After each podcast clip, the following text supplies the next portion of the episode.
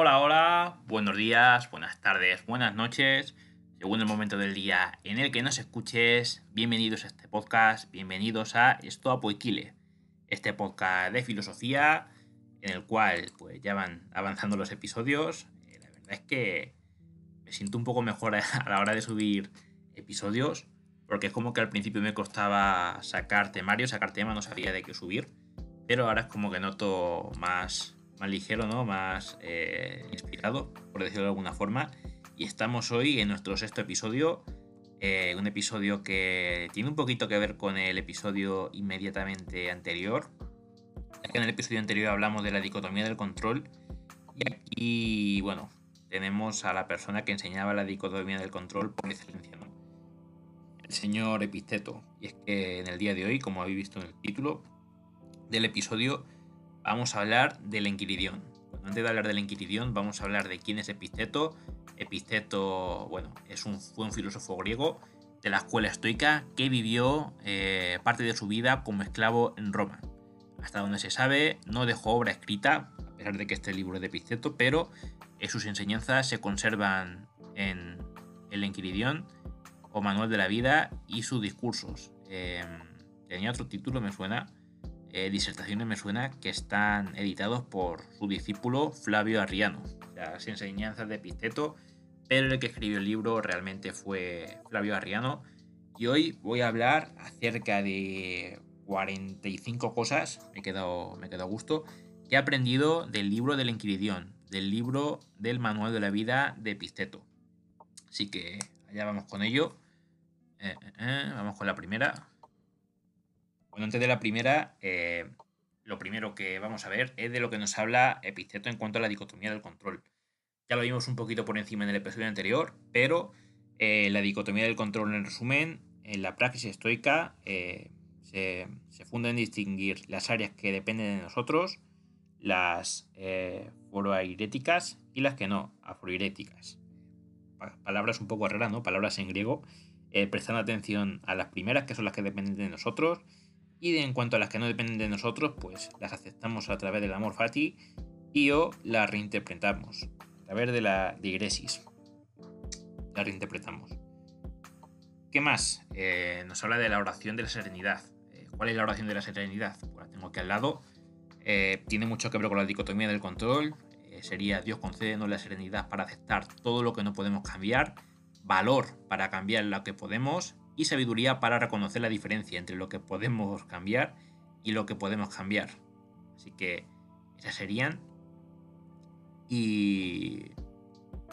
Sigue, ¿no? Tiene una segunda parte que no, no la había visto antes. Eh, valor para cambiar las cosas que puedo y sabiduría para quedarme callado cuando no puedo distinguir entre las dos. Esta segunda parte eh, la acabo de aprender ahora mismo. Yo conocía la primera, eh, la del valor y la sabiduría, pero tiene ahí su segunda parte y ahora sí que sí, vamos con las 45 cosas que he aprendido de este, de este libro, de este Enquiridión.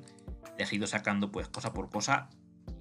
La primera sería eh, no evitar ni huir las cosas que tenemos que afrontar. Desear solo las cosas que están en nuestro poder conseguir. Ahí mete mucho de dicotomía de control y de amor fati. La segunda, eh, si amamos a alguien, está dura, ¿eh? Está dura. Saber que amamos a un mortal al igual que si hacemos con un objeto, saber que lo hacemos con un objeto que se puede romper.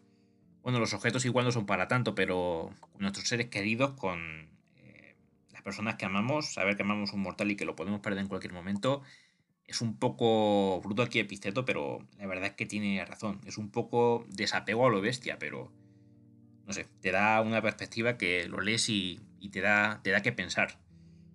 La tercera, eh, cuando vayas a un lugar que quieres conseguir algo, ves a eso conservando tus valores. Aquí te pones el ejemplo de que si vas a la piscina y sabes que a la piscina roban, pues tú ves a la piscina pero ves a bañarte. No, no te contagies de la gente que roba, mantén tus valores y, no robes. Esto aplica a la piscina o aplica en cualquier parte que vayas con gente que tal vez eh, hace cosas que no sean eh, muy moralmente correctas y dices, joder, me quiero mantener íntegro, me quiero mantener en mis valores, pues haz eso. Cuidado eh, con nuestras opiniones, ya que no nos turban los acontecimientos, sino nuestras opiniones de ellos. Aquí, no sé, no le voy a enmendar la plana tampoco a Pisteto, pero sí que es verdad que las, eh, los acontecimientos, pues en cierto modo nos perturban, ¿no? Lo que pasa es que nuestras opiniones sobre ellos pueden hacer que lo pasemos peor todavía. Entonces hay que tener cuidado, tener unos pensamientos muy sanos en cuanto a los acontecimientos que nos suceden. Eh, sentirnos orgullosos de nuestras virtudes, pero no de nuestros bienes materiales. O sea, estar eh, más contento con lo que tenemos en nuestro interior, con lo que podemos aportar en cuanto a virtudes, en cuanto a capacidades, etcétera, que a nuestras posesiones. Eh, la octava. La enfermedad es limitante para el cuerpo, pero no para la voluntad. Cosa a tener en cuenta. La novena. Buscar una virtud en todo lo que se nos cruza, en nosotros mismos e incluso en superar obstáculos. Sabemos que, bueno, cuando hablamos tanto de virtud, virtud, virtud, ¿qué virtudes son? Pues a ver, hay muchas virtudes, muchos principios, muchos valores que, existen en el mundo, ¿no? Pero ya que estamos eh, viendo filosofía estoica, las cuatro virtudes cardinales, ya la vimos en los episodios anteriores, pero son sabiduría, coraje, justicia, templanza y la templanza eh, como que se convalida con la, con la disciplina. Serían las cuatro virtudes cardinales a las que probablemente se refería el propio Episteto cuando hizo el Enquiridión. La décima, eh, no decir que hemos perdido, sino que hemos devuelto para personas y para materiales. Un poco machacando ahí en esa tercera reflexión, eh, bueno, no, más bien la segunda, en la de saber que podemos perder a, seres queridos.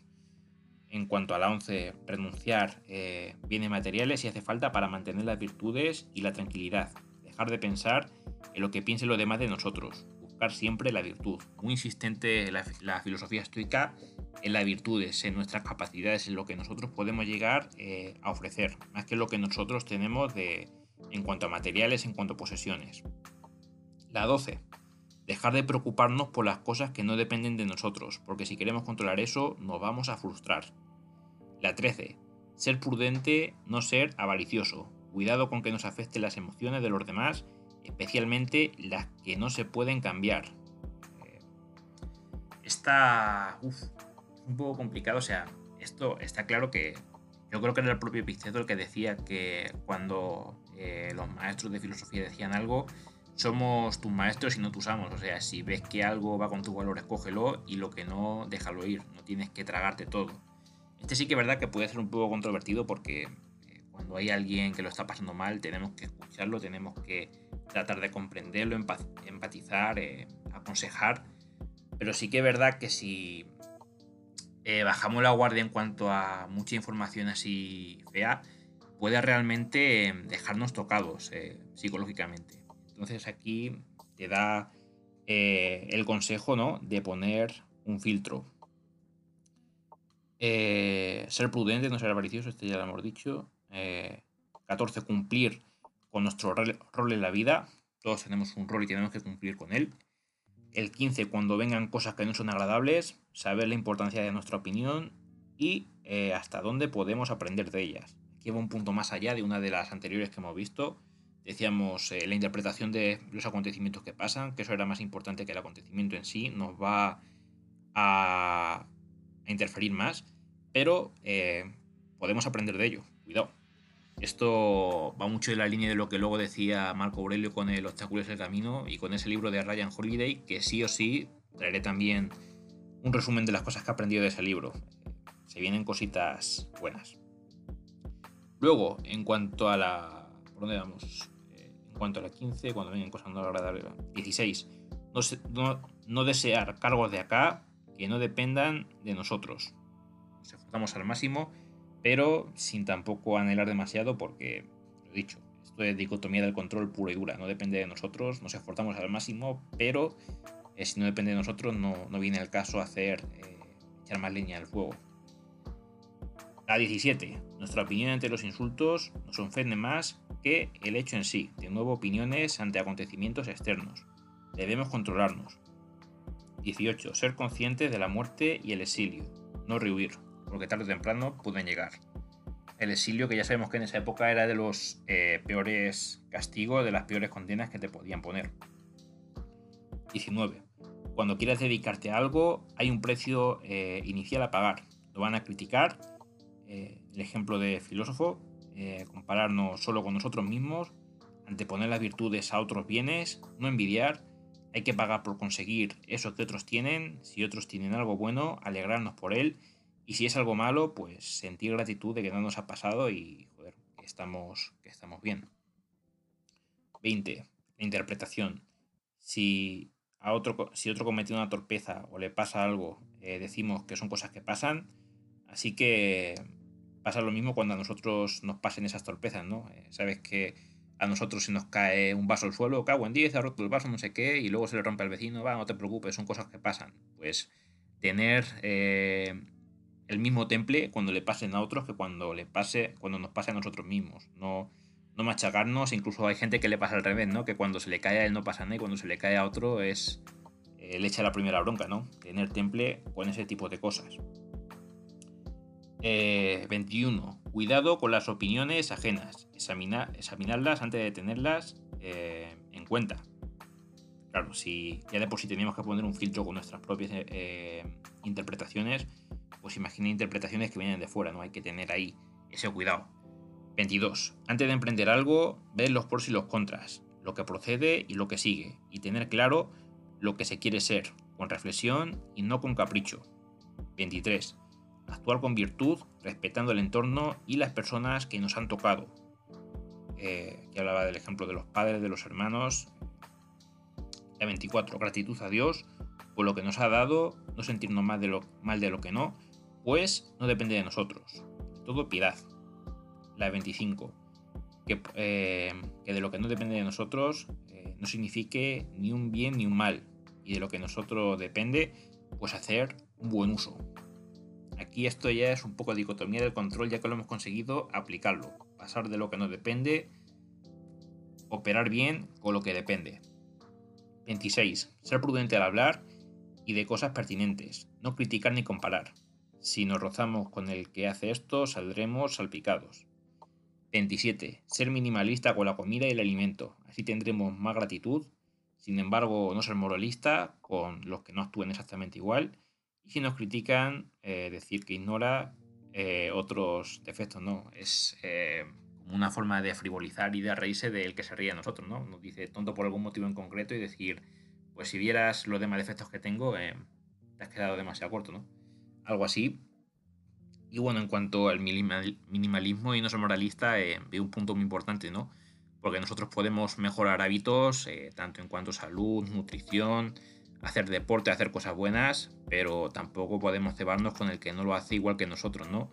Porque nosotros antes eh, hemos estado en ese punto y tampoco nos hubiera gustado que, que se metan con nosotros por no ser así, ¿sabes? Entonces, si se puede ayudar, se ayuda y si no se puede ayudar, pues se respeta y ya está. No hay que eh, creernos mejor que los demás, ni mucho menos. No perder la virtud por cosas triviales. Esta la 28. 29. Tener mentoría de quien admiramos. 30. No ser bravucón ni presumir. 31. No ser esclavo de nuestros placeres. Pensar la satisfacción de superarlos contra los reproches que vienen después.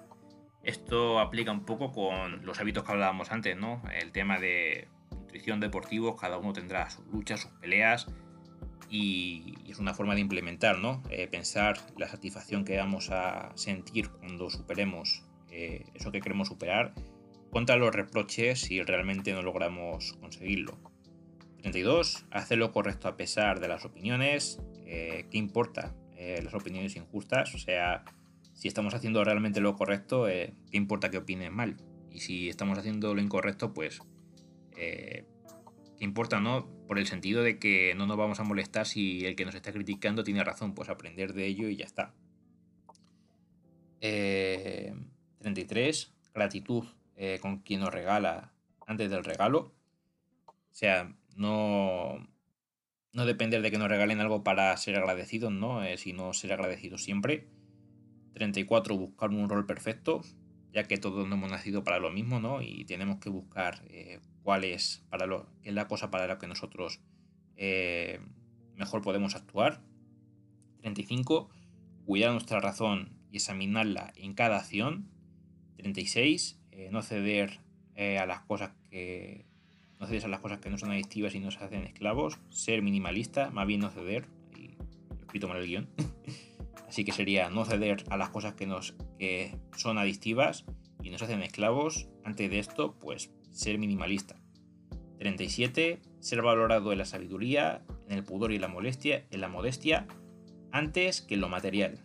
38. Cuando nos injurien, pensar que las personas que nos injurian, eh, bueno, ellos creen que tienen razón, pero el hecho de que ellos crean que tienen razón eh, no quiere decir que la tengan. Así que, bueno, lo dicho en cuanto a, nuestras propias interpretaciones de los acontecimientos externos. 39. Eh, tener siempre la buena interpretación de lo que nos sucede. Eh, no somos riqueza ni elocución. En cuanto a la 40, llamar las acciones como son, sin añadirle juicios de valor, ni buenos ni malos, tal cual son. 41. Vivir nuestra filosofía en lugar de ser un fanfarrón. Eh, había como un dicho que también decía Epicteto, que yo creo que es el mismo del que me he basado para poner este punto 41, que era no hable de filosofía, sino vívela. Eh, la gente va a aprender más de tu ejemplo que de tus palabras, porque de ejemplo puede ser eh, muy fanfarrón, muy bocazas, pero luego hay que vivirlo, ¿no? Y más esta filosofía, que es una filosofía práctica. En cuanto a la 42, no fardar de nuestro minimalismo y nuestros logros, eh, lo tenemos que hacer para nosotros. Para nosotros mismos tiene que ser la recompensa y no, pues, como he dicho antes en el punto anterior, para fanfarronear o para creernos mejor que los demás. 43. Esperar eh, provechos y perjuicios de nosotros, no censurar, no alabar personas, no quejarse, eh, acusar o creernos más, enfrentar obstáculos, burlarnos de quien nos alaba y de quien no nos alaba, como ser indiferentes, eh, suprimir el deseo exterior y bueno, eh, sentir que si alguien se le insulta, pues no nos vamos a penar por ello. Tenemos que estar siempre en guardia contra nosotros mismos, como si nos pusiéramos trampas a nosotros mismos, porque de la interpretación nuestra va, va a depender también eh, lo que nos va a dañar ese insulto. En cuanto a la 44, buscar quien nos explique la filosofía de forma que podamos explicarla con palabras y hechos seguir estas reglas sin preocuparnos de las críticas que no están en nuestro poder. En la 43, ya quedan poquitas, eh, juzgarnos dignos de ser eh, un hombre y anhelar lo que es bueno como una ley inviolable. La 44, ante un problema, una acción de coraje, cobardía es la diferencia entre avanzar o retroceder. Y en la 45, por último, eh, método de la filosofía, el precepto de, practicar, por ejemplo, no mentir, porque eh, no hacer eso y descomponer qué es verdad y qué es mentira, nos centramos en la tercera y es necesaria, nos centramos en la primera y lo que es necesario en la tercera. O sea, aquí yo creo que me he hecho un poco un churro a la hora de, hacer este último concepto, pero es como que mm, en la práctica eh, decimos que no hay que mentir, el por qué no se hace esto y nos centramos más en el por qué no se debe mentir que realmente es no mentir. O sea, estamos eh, toda la vida explicamos, no tenemos que mentir porque es malo, porque, eh, no sé, va en contra de la virtud, porque si nos pilla la otra persona va a dejar de confiar en nosotros. Explicamos mucho por qué no hay que mentir, pero luego en la práctica llegamos y ¡pum! mentimos. O sea, nos tenemos que centrar más en no mentir que en buscar explicaciones eh, tan complejas. Ese es un poco el punto 45 que yo creo que aquí en el guion me he explicado un poco mal, pero es eso a lo que, a lo que se quiere referir, referir Epísteto. Y bueno, eh, nos dejaba una oración para que Dios nos guíe con virtud. Con eso termina eh, los 45 puntos que he sacado en claro eh, con Episteto. Sí que es verdad que se podrían comprimir más aún porque, por ejemplo, con la dicotomía del control insiste mucho en muchos puntos distintos y más incluso en concreto con las opiniones, con cómo reaccionamos ante eventos externos, que tenemos que reaccionar con poco de indiferencia, ¿no? Y que esa reacción va a ser clave a la hora de que nos afecte más o menos las cosas que nos pasan. Y sí que es verdad que hay puntos distintos con significados muy parecidos y en ese sentido se podrían comprimir un poco más esos 45 puntos. Pero creo que es lo que más se me ha quedado, ¿no? Y es un punto que quería compartir con vosotros porque ya que es un canal de filosofía, creo que este libro es muy muy bueno y uno de los puntos centrales de, de esta filosofía estoica. Aunque traeré mucho más al canal espero que lo disfrutéis. Así que nada, yo me despido, espero que hayáis disfrutado de este episodio tanto al menos como yo al realizarlo. Tengan un buen día y esperen un segundo, no se vayan, que por aquí dejo un mensaje para que se suscriban a las redes sociales. Si te ha gustado este espacio, dale a me gusta, suscríbete y compártelo con tus amigos. Eso me ayudaría mucho. Y si estás en YouTube y puedes dar a la campanita, mejor que mejor. En la descripción te adjunto mis redes sociales y mi cuenta de Linktree. En ella podrás acceder a todos mis proyectos. Buen día, gente. Hasta la próxima.